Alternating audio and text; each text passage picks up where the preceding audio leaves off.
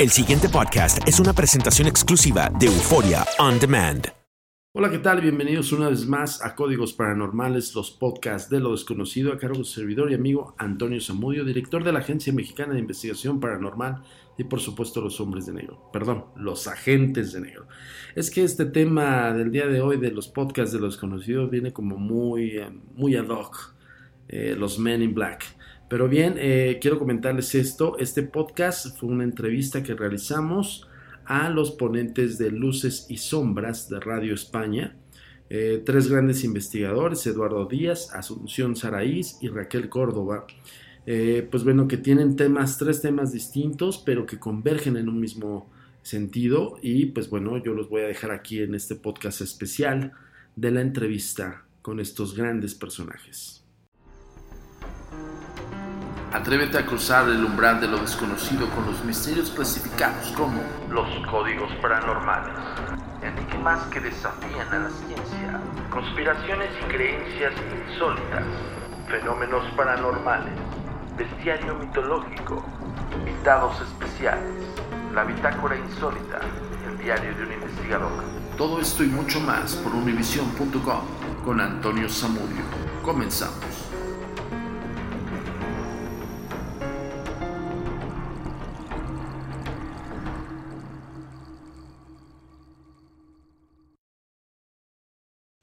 Raquel, muchísimas gracias. ¿Cómo estás? ¿Cómo te sientes? Bueno, la verdad es que ayer me afectó un poco eh, la presión de, de la zona, pero bueno, hoy ya parece que estoy un poquito más recuperada y bien, bien, encantada, además encantada de estar aquí, encantada de conoceros. Muchas gracias. Muchas gracias por, muchas gracias por dejarnos pues, eh, compartir un ratito con vosotros. ¿Qué más eh, mejor que compartir el misterio? Exacto. Oye, platícanos un poco acerca de lo que vas a eh, ofrecer, lo que van a exponer en esta maestra de conferencia. Tú, eh, tú como Raquel. Vamos a ver, mm, yo me tengo, pues, como casi todo el mundo, tenemos nuestras propias ideas, nuestras propias, nuestras propias formas de pensar y siempre digo que es mi opinión. Claro. O sea, no, no hago ningún dogma, ni voy, quiero, ni tengo las respuestas a, a todas las respuestas, creo que nadie tiene, las tiene todas. Pero en mi caso, eh, me llamó mucho, me ha llamado muy, siempre mucho la atención eh, el tema del instinto y la memoria genética, el por qué nosotros no conservamos esos instintos que un animal sí tiene y solamente observamos los básicos, el de la supervivencia o el del alimento. Entonces, me he dedicado un poco más por ahí a, a ver, a intentar mm, saber si es que es la propia naturaleza la que ha dicho, mira, no, porque si, si vosotros seguís avanzando al ritmo que habéis avanzado antiguas civilizaciones, cuando llegáramos a este momento, no, sabe, no sé si ya existiría esa naturaleza. Con como una Eh, vinculación entre eh, la memoria pasada y sí. la memoria Claro, pero, sí, pero tú imagínate lo que hacían nuestros ancestros, como podía ser, pues no sé, o sea, incluso los monumentos maravillosos que vemos, que hoy en día las quieren hacer con su pluma, con su grúa, con su no sé, y no lo consiguen, no consiguen hacerlo. Si eso, es- esa, esa- ese conocimiento nos hubiera llegado del todo mm, eh, con, el, con nuestros genes, con nuestros ancestros, hoy en día a lo mejor ya habíamos destruido la Tierra. Claro, O sea, claro. Mm, Acercándose vasta tecnología Exacto. como para cargar, por ejemplo, las civilizaciones Eh, milenarias. Ahí está, pues sí. piedras tan pesadas, ¿no? Que incluso hubo un documental, en- creo que fue Discovery of History, donde quisieron emular una Ajá, yo también lo vi. Y no, y no lo conseguían, o sea, no conseguían la perfección. La perfección, o sea, bueno, ya ni siquiera, es que ni siquiera se arrimaban a, esa, a, a ese pequeño, o sea, les faltaban grados, les faltaban, no, entonces Sí, entiendo. mm, y entonces eso, mm, yo me pregunto el por qué, Y tu tema es ligado a la memoria remota. Vamos Sí, exacto. ¿Tiene algo que ver con el alma, el espíritu, la conciencia de quienes fuimos en vida? Eh, yo creo que en mi caso no. En mi caso particular no. O sea, es sobre todo los conocimientos, eh, los que te vienen transmitidos por tus ancestros. Es decir, Claro. lo que tú heredas tú heredas de tu padre o de tu madre, mejor el color de ojos, o el pelo, Claro. o la forma de andar, Claro. pero luego hay otra serie de cosas que también heredas de tus padres o de tus, de tus abuelos, y a lo mejor ni siquiera los has conocido. Ah, tú puedes decir, mm, eh, caminas como tu abuelo, y, Claro. y dices, ¿y cómo, sé yo eso si yo a mi abuelo, a mi abuelo Claro, no, no lo conocí? sí, O sea, claro, claro. son caracteres y yo voy un poco más por ahí, o sea, más, quizá un poco más físico que, Ok. que metafísico en este caso. Enlazado en la genética. Exacto, sí. en ADN, Eh, sí, ¿no? exacto, por ahí. Mucho se habla acerca también de que las personas ahora hay una tendencia en no ser cremadas porque dicen que se pierden los datos.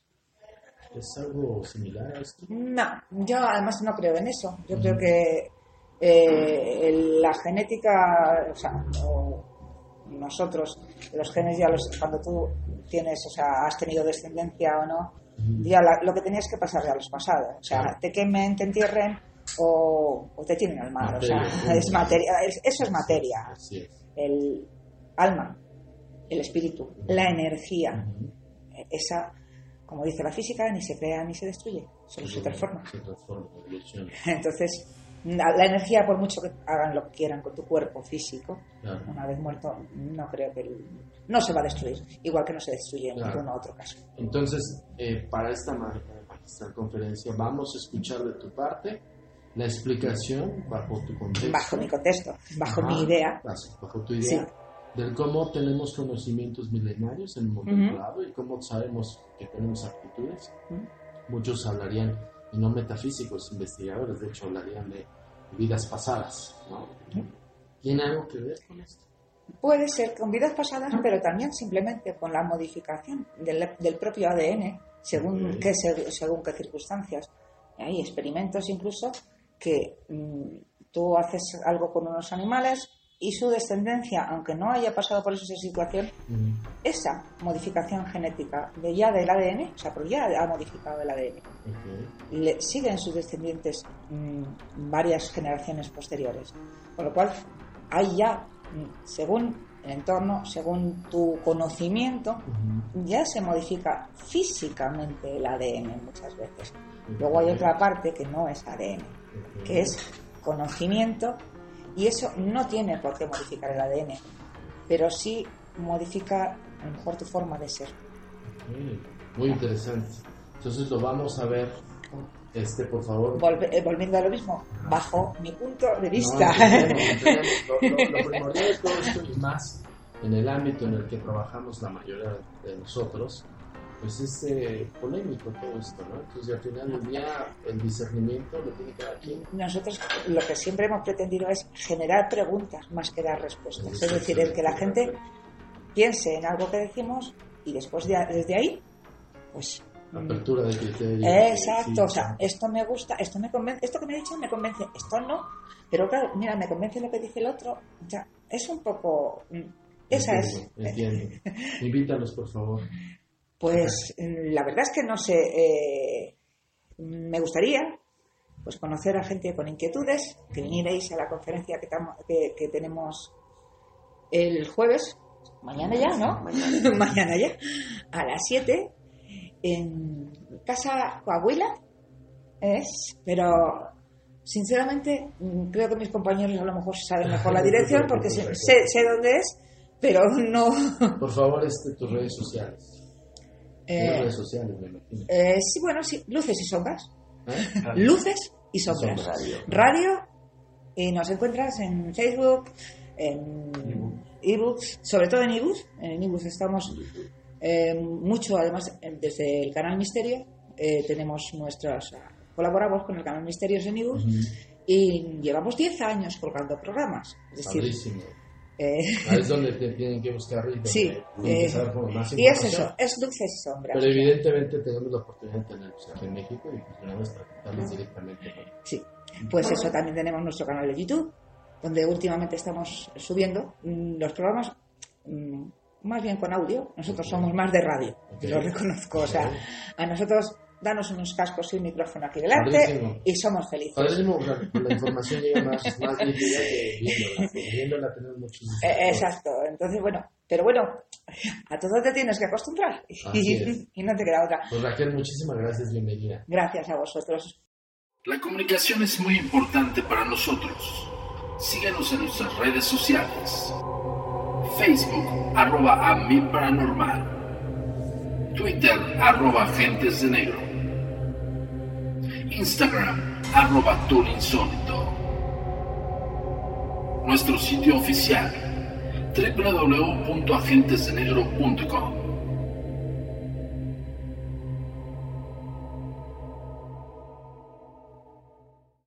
Asunción, bienvenida a México. Muchísimas gracias, bien hallados. No, hombre, gracias. Privilegiados nosotros que tenemos la presencia de ustedes. Yo creo que es, es un té con té, privile- privilegiados todos. Muchas gracias.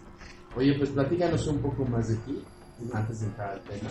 Sí, ¿Qué es lo que haces? Eh, ¿Cuál es tu fuerte en, en esta profesión?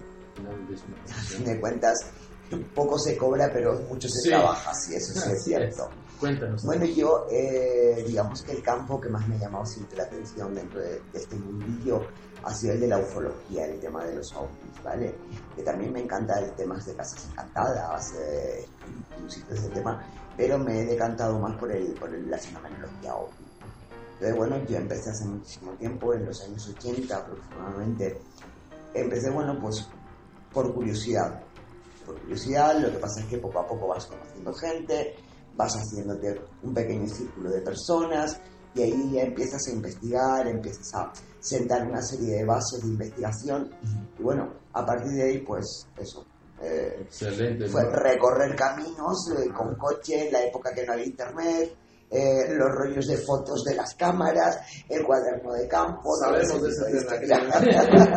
es el mejor, yo creo. Esa- sí, para mí sí es el mejor, sí, exactamente. Oye, platícanos qué es lo que va a haber en esta magistral conferencia con tu tema. Bueno, vamos a ver. Eh, una de mis especialidades dentro de la fenomenología ovni es el tema de las abducciones. Entonces, como ellos dos, mis dos compañeros, van un poco hacia el pasado, yo he intentado hacer lo mismo con el tema de las abducciones e intentar ver si en el pasado, en, en- en la época de nuestros ancestros, también se producían cosas parecidas a las abducciones. Y curiosamente las he encontrado. Las he encontrado en libros sagrados, las he encontrado en pinturas rupestres, las he encontrado en la antigua China. Esa es una parte. Y hay otra parte de la conferencia en la que eh, lo que sí hago es meterme ya más en, en el, en el presente y es em, intentar hacerle saber a la gente que una de las teorías que se barajan como posible eh, mm, motivo de la abducción no siempre, ¿vale? No siempre, pero sí, a veces podría tener que ver con proyectos militares secretos, Ok. O conspiración. conspiraciones, efectivamente. Entonces, bueno, eso es más o menos la base de la conferencia, pero también eh, quiero añadir algún dato eh, más relevante, más del presente, sobre algún caso de abducción que yo haya estudiado directamente casa. Hay casos, hay Sí, muchísimos casos. muchísimos, hay muchísimos casos. Digo, pocos documentados realmente, porque casi no conocemos. Claro, pero ¿qué pasa? Es normal, Claro, la gente no quiere hablar. claro. La gente no quiere hablar porque los pocos que han hablado en un momento determinado han sido pues un poco eh, tomados eh, un poco seriamente, eh, les han puesto en duda muchísimas veces. Entonces, eso lo decimos los tres cuando, cuando alguien ha vivido alguna experiencia de abducciones, de fantasmas, de lo que sea. Raramente los que la han vivido de verdad, raramente la cuentan Cierto. Muy. O la cuentan a un, a un grupo muy reducido de personas. Muy cierto. Son muy reservados. Es, pero es que es normal, Y es normal porque es sí, normal. son expuestos hasta cierto punto. Exactamente, exactamente. ¿Qué me puedes platicar acerca de esto de las aflicciones relacionadas con las antiguas civilizaciones? Ujú. Mucho se habla, por ejemplo, hay una teoría de fonda de que, que en vez de que sean humanos son dioses o dioses de otro planeta. Bueno, de hecho, la conferencia mía en realidad se llama Abducciones, interrogación, dioses, extraterrestres o terrestres. ¿De qué estamos hablando? Estamos fundamentados en eso. Exactamente. Entonces sí es verdad que en un principio evidentemente no les llamaban extraterrestres, Mm, les llamaban dioses porque provenían aparentemente del cielo y claro, para ellos eran dioses. Puede que sigan siendo dioses en estos momentos, no lo sé sinceramente, no lo sé. Yo creo que eh, puede haber una, un- un- una civilización o algunas civilizaciones que estén más avanzadas tecnológicamente que nosotros. Pero pienso que que estén más avanzados tecnológicamente no quiere decir que a nivel de ética, a nivel de moral o a nivel de espiritualidad estén igual de avanzados que nosotros, más o menos. Porque el, el ejemplo lo tenemos en nosotros mismos. Conforme avanzamos en tecnología, disminuimos en espiritualidad, incluso en moralidad, en conciencia y en un montón de cosas. Entonces, mayor tecnología desde mi punto de vista no, no quiere decir mayor apertura de conciencia. De alguna manera se entrelaza con las conspiraciones gubernamentales. ¿no? Por supuesto. En este sentido de tratar de ocultar todo. Mm, ¿no? sí, cierto, cierto. ¿Qué nos puedes decir Bueno, entonces podríamos estar, adelanto, hablando, podríamos estar hablando mucho tiempo. Un adelanto, Leo. No, a ver, un adelanto, simplemente tocaré algunos casos mm, más o menos documentados, porque también es difícil documentarse sobre eso, donde eh, lo que se, con lo que se encuentra uno es con que el suicidio en un momento determinado, en lugar de despertar, supuestamente cuando ya está en casa tranquilo, despierta en medio de la supuesta prisión y no se encuentra con extraterrestres. Ok. Lo que tiene delante son terrestres. Es como, como decir eh, el estado alterado de conciencia que someten al abducido. Ujú, porque Efectivamente. nosotros estamos hablando también de. Pensamos que es un estado alterado de conciencia para poderlo Sí, trasladar o como se exactamente, sí, por supuesto. Pero después de entran las manos, güey. Efectivamente, efectivamente. Estos microchips o estos implantes de los. Vamos a ver, eh, se ha hablado muchísimo del tema de los microchips. Lo que está claro es que parece ser que algunos abducidos sí que tienen algún tipo de implante. Incluso creo recordar que hace ya muchos años, los 90 o los en comienzos de 2000, algunos investigadores, sobre todo estadounidenses, hablaron de que se habían hecho con mm, algunos microchips sacados de abducidos, ¿vale? Y lo curioso es que eh, no eran inorgánicos, al contrario, eh, parece ser que eran orgánicos, alguna especie, se ha visto en las películas, yo no quiero decir que sean así, pero se ha visto en películas que se desenrolla y aparece como si fuera una especie de pequeño gusano o algo por el estilo. No digo que sea así, pero lo que sí es cierto es que los pocos que han tenido la oportunidad de tener algo parecido en sus manos hablan de su naturaleza orgánica. De alguna manera es como si estuviéramos hablando de una tecnología no terrestre. Efectivamente. O sea, al final del día Cuidado, puede caber la, la no terrestre o sí terrestre y no conocida, Ahora, que también puede ser. Cierto, cierto. Ahora, ¿qué es cierto, Sergio? Referente a esto, por ejemplo, ya se ha gestado mucho en redes sociales, de que mucha gente que está, pues bueno, es fanática del tema, ya fue al área 51 a Sí. y a tratar de sabotear, no sé qué. hicieron. ¿Qué piensas ahora? Bueno, y yo creo que de todas maneras, vamos a ver, yo creo que el área 51 de alguna manera es como la, especie- como, mm, la zanahoria que uno le pone al burro delante para que camine, ¿no? Es decir, si ellos tienen algo realmente guardado, lo tienen oculto, lo tienen secreto, donde menos va a estar va a ser en el área 51. Muy cierto. Siempre se hemos dicho todos. Ahí está el placer. Ahí está. Exactamente. Para tenerte ahí. Exactamente, hay zonas mucho, ma- mucho menos conocidas Claro. donde sí que pudieran tener o incluso estar trabajando con tecnología inversa, es decir, utilizando tecnología extraterrestre de algo que ellos hayan podido mm, ver o, o- hacerse con algún objeto, algo por el estilo, donde se pueda estar estudiando esa tecnología inversa y utilizándola ahora mismo en, bueno, en naves, en aviones, en que nosotros a día de hoy desconocemos. Justo lo que también se hablaba del salto cuántico que hizo la tecnología estadounidense. Bueno, recordemos, ahora quiero hacerte esta pregunta de casa. Sí. Entonces, claro, antes de entrar. ¿El hombre se llegó a la luna o no? a ver, yo creo que sí, pero no creo que cuando lo dijeron. yo creo que sí llegó a la luna, pero no cuando dijeron. eso fue un montaje que La carrera galáctica entre Rusia y Estados Unidos. Tenían, tenían que sacarlo ya, tenían que Sí. llegar ellos primero. Entonces, bueno, que han llegado a la luna, por supuesto. Yo creo que hoy por hoy sí. Sí, sí. Pero no en el momento en que ellos lo dieron a entender, en que salió todos los medios. Y yo todavía le dudo funcioné que haya llegado un hombre a la luna. Yo Mm. creo que llegaron sondas. Es probable. Bueno, hay una... Es que me estás haciendo hablar. Es la idea. hay una, hay una, hay una historia muy interesante que no sé si la conoces que se llama Alternativa 3, Sí.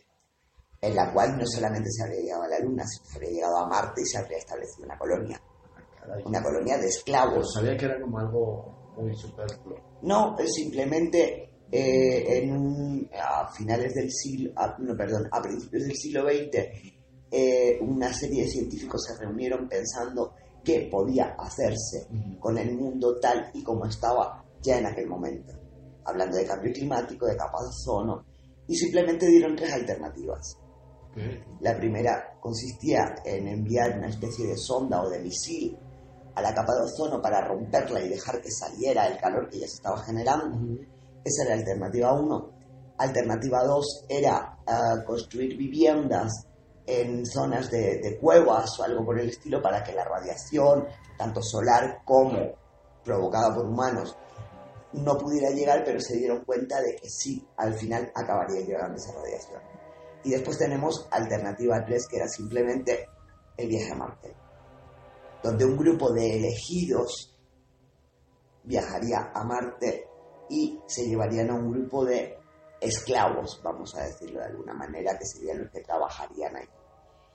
Bien, según, según, esa, según esa teoría, ya habríamos llegado a Marte. Ahora, hablándose de la conspiración, evidentemente Sí. también la NASA te puede arrojar imágenes que Bueno. supuestamente refieren al planeta Marte. Sí, Muchos hablan que es muy parecido a la Tierra. eso dicen, eso dicen. No lo sé sinceramente, no lo sé, pero sí es cierto que yo creo que lo que sí que nos están ocultando muchísima información, pero mucha. Todo esto va- vas a platicar en la de tantas cosas no, pero sí. Para- es, que, es que hay que aprovecharlo, hay que aprovecharlo. Por favor, invítalo, por favor. Bueno, pues nada, simplemente les invito a que vengan mañana a la conferencia que vamos a dar, tanto Raquel, Eduardo como yo, eh, donde, como bien ha dicho ya mi compañera Raquel, lo que buscamos es que salgan llenos de preguntas. Nos importa menos que salgan con respuestas que que salgan con preguntas, con preguntas que les ayuden a abrir la mente y a buscar, a buscar de alguna manera, cuidado, la verdad de cada uno, porque yo creo que verdades hay muchísimas. Entonces, bueno, nos encantaría tener, tenerlos a todos ustedes con nosotros mañana por la tarde. Muchísimas gracias. Asunción. Grato, pero nos falta más, más tema. La comunicación es muy importante para nosotros. Síguenos en nuestras redes sociales. Facebook, arroba a mi paranormal. Twitter, arroba agentes de negro. Instagram, arroba insólito. Nuestro sitio oficial, www.agentesdenegro.com.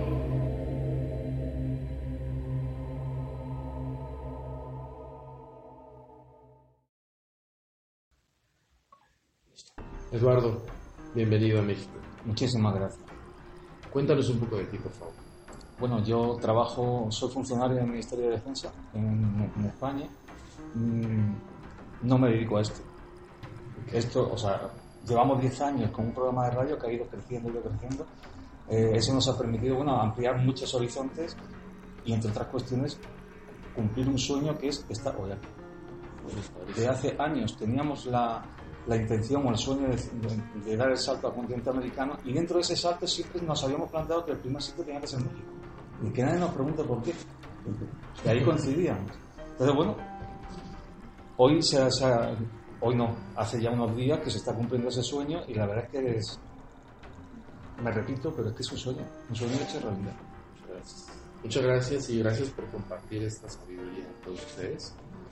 Básicamente en tres puntos importantes que hace rato ya platicamos los primeros dos. Eh, tú hablas acerca de que nos robaron el pasado, en ese contexto Sí. inicia tu, tu Sí, yo, yo, ¿a qué te refieres?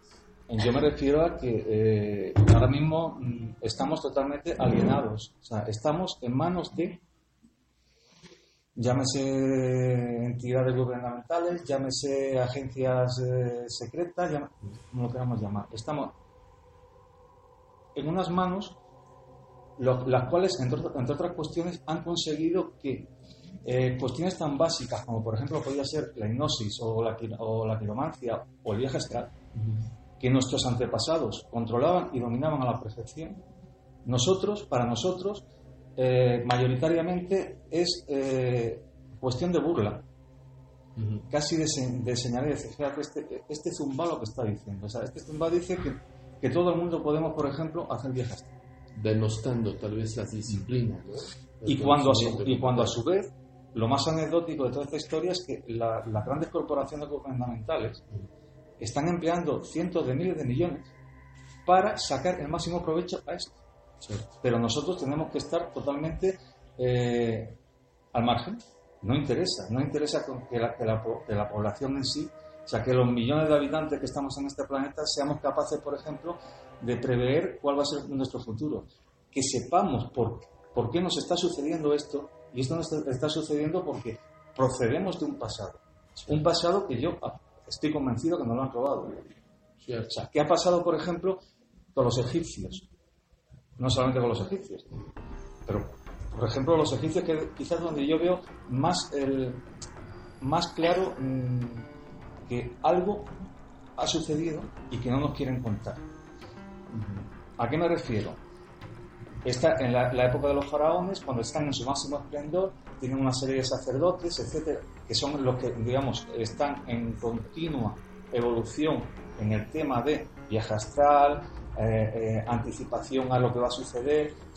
Estos señores son los grandes eh, consultores, o sí, los faraones los tienen como su mano derecha. Sí.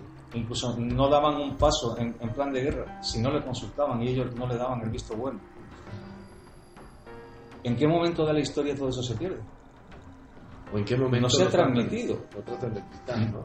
Pero en principio llega un momento en que hay un vacío generacional donde sí tenemos los, la- las muestras, las tenemos en plan de eh, de grabados, etcétera, pero eh, algo que normalmente suele funcionar, o debería funcionar, que es el boca a boca de generación a generación, Ujú. eso no está, Se perdió. se perdió.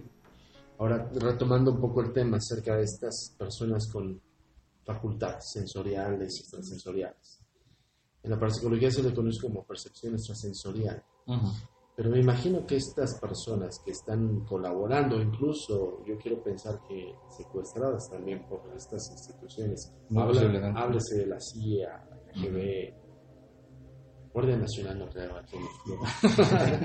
Pero bueno, estas instituciones gubernamentales que son propiamente, eh, pues bueno, elaboradas por un gobierno de poder, ellos sí ven las capacidades o las facultades de estas personas. O sea, de alguna manera sí ellos le meten inversión a estas personas como Sí, sí. para su beneficio. Sí. Eh, ese es uno de los, entre comillas, riesgos que se, que se puede correr en un momento determinado. Lo que pasa es que, eh, bueno, yo siempre he pensado que eh, si, si yo, mm, por ejemplo, creo en el viaje astral y a lo mejor puedo dar alguna, algún pequeño detalle para ayudar a que alguien más lo haga. Claro, Yo estoy en la obligación de hacerlo, o sea, por lo menos la obligación moral. claro. Y si tú, en, en lugar del viaje astral, por ejemplo, lo, lo haces con la hipnosis, tú me puedes enseñar a mí. Cada uno tenemos una pieza. Cierto, Si somos capaces de encajarlas todas, cierto, tumbamos todo. O sea, el mundo hace así. cierto. O el mundo es como lo quieren mostrar ellos, ¿no? Ahora mismo estamos, pues, es- estamos muy entretenidos. O sea, nos tienen sumamente entretenidos. Nos tienen enfrentados entre nosotros. Cierto, O sea, eh, gays contra heteros. Eh, lo- el, el partido X contra el partido Y. Parti- eh, o sea, eh, equipos de fútbol. Los, los- los programas del corazón. Empiezas a sumar, empiezas a sumar y cuando llega al final del día te dices, bueno, ¿y cuándo tengo tiempo para mí? cierto. Para darme cuenta realmente quién soy, si estoy contento con lo que estoy haciendo y si tengo alguna esperanza de un mínimo futuro. Claro. Sobre todo que yo siento que hoy por hoy, en este tiempo, llámese desde Obama para acá, como que ha sido el tema de confrontación. O sea, como que nos quieren inducir la confrontación. Sí, sí. Ese cambio de conciencia que hubo en el 2012 se está tergiversando a la confrontación. Como que estamos Sí. llegando a una época de guerras, ¿no? Sí. Te pregunto. ¿Cómo? ¿Estamos llegando a una época de guerras? Te pregunto. Yo creo que estamos, eh, que estamos en una época muy peligrosa. O sea, yo no, yo no voy a decir que, que la civilización como tal se vaya a acabar, pero hay, hay sonidos de tambores muy raros. Yo, yo en este momento soy incapaz de, de- de decir o, o- o de asegurar lo que yo percibo, si es que nos lo están haciendo creer o, o si de verdad está sucediendo. Está sucediendo al nivel que ellos dicen que está sucediendo. Hoy en día, yo por lo menos, para sacar una conclusión de algo que está sucediendo a nivel mundial, ¿cuántos medios tienes que consultar? Porque consultas a, a medio A y te dice todo lo contrario que en medio B. Uno los dos miente. Y ¿Por dónde te vas? Y hay mucha mentira. Sí. Creo que está manipulado. Creo que incluso, porque dicen que la CIA creó Facebook, ¿no? Dicen por ahí que no fue Zuckerberg. Pero hablan mucho acerca de que este medio de comunicación, no solamente de Facebook, estamos hablando de todas las redes sociales, están elaboradas como para también el control Sí, sí. mental de las personas y lo estamos viendo, que es lo peor. Si ahora mismo tenemos hasta en los electrodomésticos, están, eh, ya- están ya introducidos los chips. O sea, recientemente saltó, lo que pasa es que hay noticias que saltan, saltan a la luz pública y enseguida se callan. Además, vivimos en una vorágine en la cual no prestamos atención a casi nada. Lo vemos, a lo mejor se te queda un poco... Por ejemplo, eh, recuerdo que esto fue hace 4 o 5 años y ha seguido sucediendo que una partida de... Eran, la, eran no sé más, eh, aspiradoras y microondas chinos fueron, fueron captados en Rusia, o sea, fueron pasados a Rusia, y en Rusia mm, descubrieron que venían ya con unos chips preparados para hacer un monitoreo total del sitio donde iban. Una aspiradora. Claro, claro. Y algo tan banal, ¿no? Por Sí, de Ahora, yo recuerdo, y esto ábrelo por favor para que estén los tres. Yo recuerdo, y esto va para los tres. Hace algunos años se escucharon las, trom- las trompetas de- del apocalipsis, que fue algo que diversificó mucho las teorías que nosotros los investigadores teníamos, pero yo creo que también las desafiaron. Yo pensaba en un arma bélica, yo pensaba en, un, en un experimento gubernamental y otras personas pensaron en el rollo de la profecía apocalíptica, el Génesis de San Juan, bueno, el Apocalipsis de San Juan, perdón. Pero, para ustedes, ¿qué fue? Porque yo creo que va de la mano y justamente cuando pasa eso, sigue lo del tema. Sigue el tema de la confrontación a nivel mundial. Sigue el tema de Donald Trump y Vale. bélico hasta luego. ¿Qué Eh, piensan ustedes? yo, primero que nada, una pregunta. Cuando hablas de trompetas del apocalipsis, te estás refiriendo a los extraños sonidos. Los extraños al sonidos. ham. Al ham. Al ham, vale. Eh, bueno, Sí, sí, adelante. Los tres, por favor. si Vamos a puedes. ver, eh, yo con el, con el tema de, esos sonidos apocalípticos, eh, creo que puede tener más que ver con algo que está pasando en el planeta Ujú. que con que realmente sean, entre comillas, las trompetas del apocalipsis. Con, con respecto a lo que dices de una guerra, yo creo que están siendo muy sutiles. Ujú. Nos están enfrentando desde abajo. No hay, no hay necesidad de momento de llegar a una gran confrontación si ya nos estamos enfrentando entre nosotros. Muy ¿Qué más da? muy. ¿Qué más da? Entonces, bueno, lo del ham es algo muy curioso, a mí me llamó muchísimo la atención, de hecho yo pude escucharlo una noche donde yo vivía y se te ponen los pelos de punta, Sí. se ponen los pelos de punta porque es impresionante de escuchar. Pero yo lo veo más quizás como una señal pues, de la madre tierra, por decirlo de alguna manera. De Sí, algo que, que esté diciendo, oye, no solamente cuidando un poco más, sino cuidado con todo lo que está Sí, pasando. Es como una especie de quejido, no un lamento. Un lamento. Un lamento. Sí, además, pero además en un, en un estado determinado de vibración, porque no todo el mundo lo oye. Es muy curioso porque precisamente el día que yo lo oí, yo se lo conté a ustedes, Yo estaba en mi casa y mi hija estaba en la calle. Mi hija no lo oyó. No lo vio. Y yo desde mi casa lo vi perfectamente. Y el registro fue por varias personas que lo videograbaron, que evidentemente lo escucharon Sí, sí, en distintas partes del mundo y casi al mismo tiempo. sí. Pero se sigue dando de todas maneras. Sí, sí. No ha sido solamente una vez. Ahora, no es extraño esto que esté ligado a, a los temas que ahora tenemos, como tú decías, en exposición, tal vez es una forma de alertar de la Tierra. Pero si en un momento dado estamos hablando de, por ejemplo, del proyecto HARP, Vale. De todas maneras, yo, bueno, mis Por compañeros, mis compañeros opinan lo mismo que yo en este sentido. Eh, a mí cuando me dicen, oye, mira para allí, yo miro para el lado contrario. Ok. Porque cuando de repente me dan tanta información, desclasifican archivos y no sé. Bueno, lo primero es, bueno, de verdad a mí me interesa hoy en día algo que yo ya conocía, el que sí, que en Roswell se estrelló un, un ovni en el Mm, mm. 57. Sí, es. 47. 47. 47. En el 47 no es. Me, me- ¿De verdad eso tiene para mí hoy en día alguna importancia? No. Me están enseñando, me están poniendo, eh, ¿cómo se dice? El caramelo. el caramelo Dame la boca. Sí. para que mire por ahí Sí, sí, y no, mi- no mire qué es lo que están haciendo por otros lados. Y es, mm, yo creo que mucho de ese, ese tipo de enfrentamientos es para que, yo no sé cómo lo decís aquí, en España se dice aborregado. Es Sí. decir, es, eh, vas siguiendo al pastor, vas siguiendo al pastor y te da lo mismo, y te da lo mismo que, que el pastor se meta por un río, no, tú Claro, sigues. O sea, cuando tu lógica te, pre- te tendría que decir, oye, no, te vas a mojar los pies. Claro. O sea, vete por otro caminito que hay aquí alrededor y puedes hacerlo.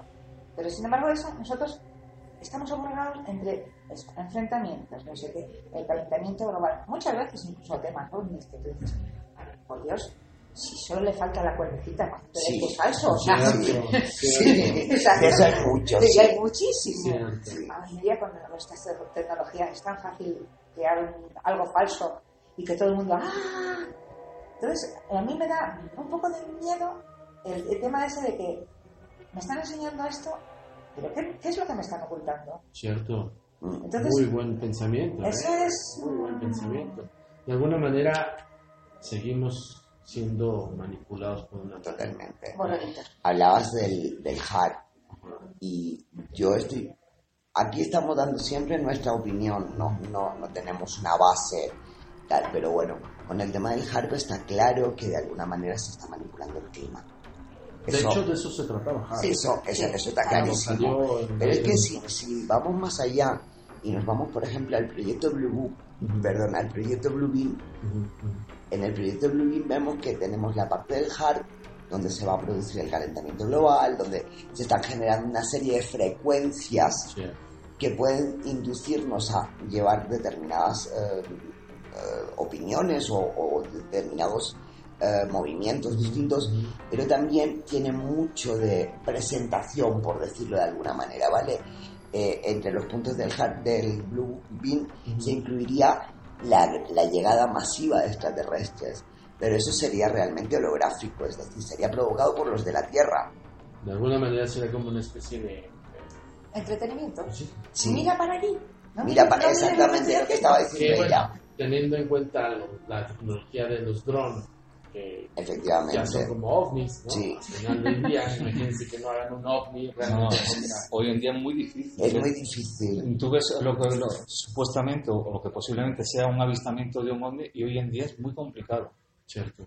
A- averiguar si de verdad es un ovni o es un dron o, o es cualquier artefacto hecho aquí. Bueno, de alguna manera es un ovni, objeto un volador. objeto Sí, volador no sí. identificado. Efectivamente, lo que pasa es que siempre, siempre tendemos a identificar ese objeto con procedencia extraterrestre. Cierto. Es que, aunque efectivamente su significado es otro. claro, es que hay algo que, que se dice desde hace mucho tiempo y lo a mí me lo enseñó un investigador de, de aquí de España también, que porque fue una frase que dijo en una conferencia y me gustó muchísimo, es decir, nunca hay que hacer ni por qué hacer el binomio ovni extraterrestre. Cierto. Cierto. No quiere decir que porque veamos un ovni esto tenga que ver con extraterrestres. Podemos hablar, estar hablando de seres interdimensionales, de seres que tengan que ver con el tiempo, o simplemente en esta época de hoy, de drones, de, mm, de tecnología terrestre, militar. De hecho, justo es la, el cuestionamiento que siempre me he hecho. Y se los hago a grandes amigos y colegas de investigadores jóvenes. Uno de ellos, Jaime Maussan, Ujú. este, eh, ay, se me olvidó. ¿Cómo se llama? Johanna Díaz. Ah, Johanna Díaz, sí. Gran amigo. Sí. Y una vez le hice la- el mismo cuestionamiento que se los quiero hacer a ustedes. ¿Por qué ellos son como nosotros? O sea, ¿por qué, por qué si estamos hablando de Marte con otras condiciones atmosféricas, con otro tipo de terreno, bla, bla? ¿Por qué están iguales? Al final del día, no, no son iguales, no, sí son iguales. Porque al final del día, además, tienen protuberancia en, el- en la cabeza, falanges muy largas, pero al final del día tienen falanges, tienen extremidades, tienen ojos, tienen... O sea, ¿por qué crearlos como nosotros? Porque nos creemos, el- creemos que somos el, hombre- el, el ombligo del mundo. Efectivamente. Tienen que parecerse a nosotros. Sí, Si no, no nos vale. Exacto. En estos, en estos días hemos estado hablando mucho de por qué eh, tienen que basarse en el carbono y el, y el oxígeno y el hidrógeno para ser una civilización extraterrestre. ¿Por qué no una civilización basada en el silicio, Claro, por ejemplo? claro. Damos por sentado que si en tal sitio no hay hidrógeno, oxígeno y carbono, no hay vida. Yo, yo, le, yo le voy más a, a los personajes de Mark en Los Simpsons que hace a los Sí. Raro, sí, Sí. sí, porque la lógica sería que fueran de otro planeta, Sí. con otras condiciones, con otras con otras Ah, cosas. Y con otra forma de adaptación, es Y decir, con otra forma de conciencia. Claro, Exacto. efectivamente. no, no tiene por qué ser ni como la nuestra, ni tiene que ser buena, ni tiene que ser mala, o sea, cada uno será como sea, o sea, es que Va a estar, pero interesantísimo. porque Imagínense en una entrevista y nos estamos ahorrando. Bueno, no puede dar, no puede dar cualquier hora aquí con esto. Muchísimas gracias. Oigan, pues, muchísimas gracias. Gracias a De ustedes. verdad que bienvenidos a México. Yo creo que va a ser no solamente un feedback maravilloso con ustedes tres, sino también, como decía Asunción, preguntas, que se hagan más preguntas y que hagan las preguntas, todas las preguntas sabidas y por haber, por favor, hagan. y, y si no las hacen, luego cuando lleguen Que a se lo casa, pregunten ellos se lo mismos. pregunten ellos mismos. Es que en, Lleguen a en mirar el en momento en, que internet, te, en el momento en que te en- en empiezas a hacer, en el momento en que te empiezas a hacer preguntas, yo creo que eh, eh, hemos dado el primer paso entre todos como civilización para conseguir lo que ellos, lo, lo- los que mm, para, para, Manipulan. para conseguir Manejan. que los manipuladores Manejan. de verdad empiecen a estar, digamos, ante la luz pública. Cuando tú te haces preguntas, em, automáticamente empieza a cambiar todo. Sí. Es una cosa muy simple, pero no, Sí. no, es que empiezas a averiguar, empiezas a, a razonar, empiezas a atar cabo y a decir, ojo, es que me están engañando por todos lados. Que las cosas no son como nos están contando. Muy cierto. Entonces, que re- recomiéndenles algo a, a todos los escuchas de los códigos paranormales. ¿Qué tienen que hacer? Además de esto, eh, por ejemplo, cuando tienes unas personalidades como ustedes, preguntar muchas cosas, pero así en su vida cotidiana. Me gustaría que dijeras la frase que- con, con la que finalizamos el programa de radio hoy aquí en España, porque creo que resume todo eso, que es lo que creemos que la gente tiene que hacer. Entonces, Eh, pues, te cedo vale. Por favor. Vale, vamos a ver, yo desde el minuto uno Sí. del programa, es decir, desde el año 1900, mi- perdón, 2010, Pues muy bien. eh, que hicimos el primer programa, siempre cierro diciendo lo mismo.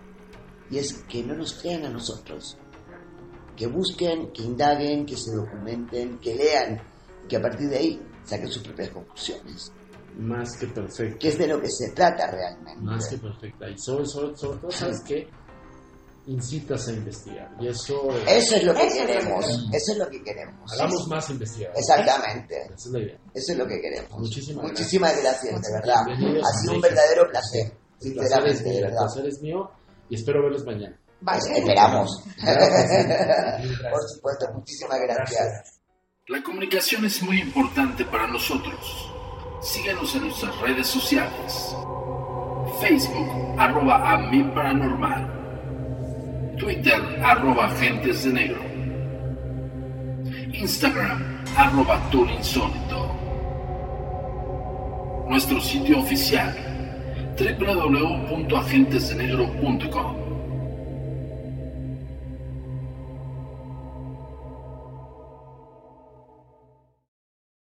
El pasado podcast fue una presentación exclusiva de Euphoria On Demand. Para escuchar otros episodios de este y otros podcasts, visítanos en euphoriaondemand.com.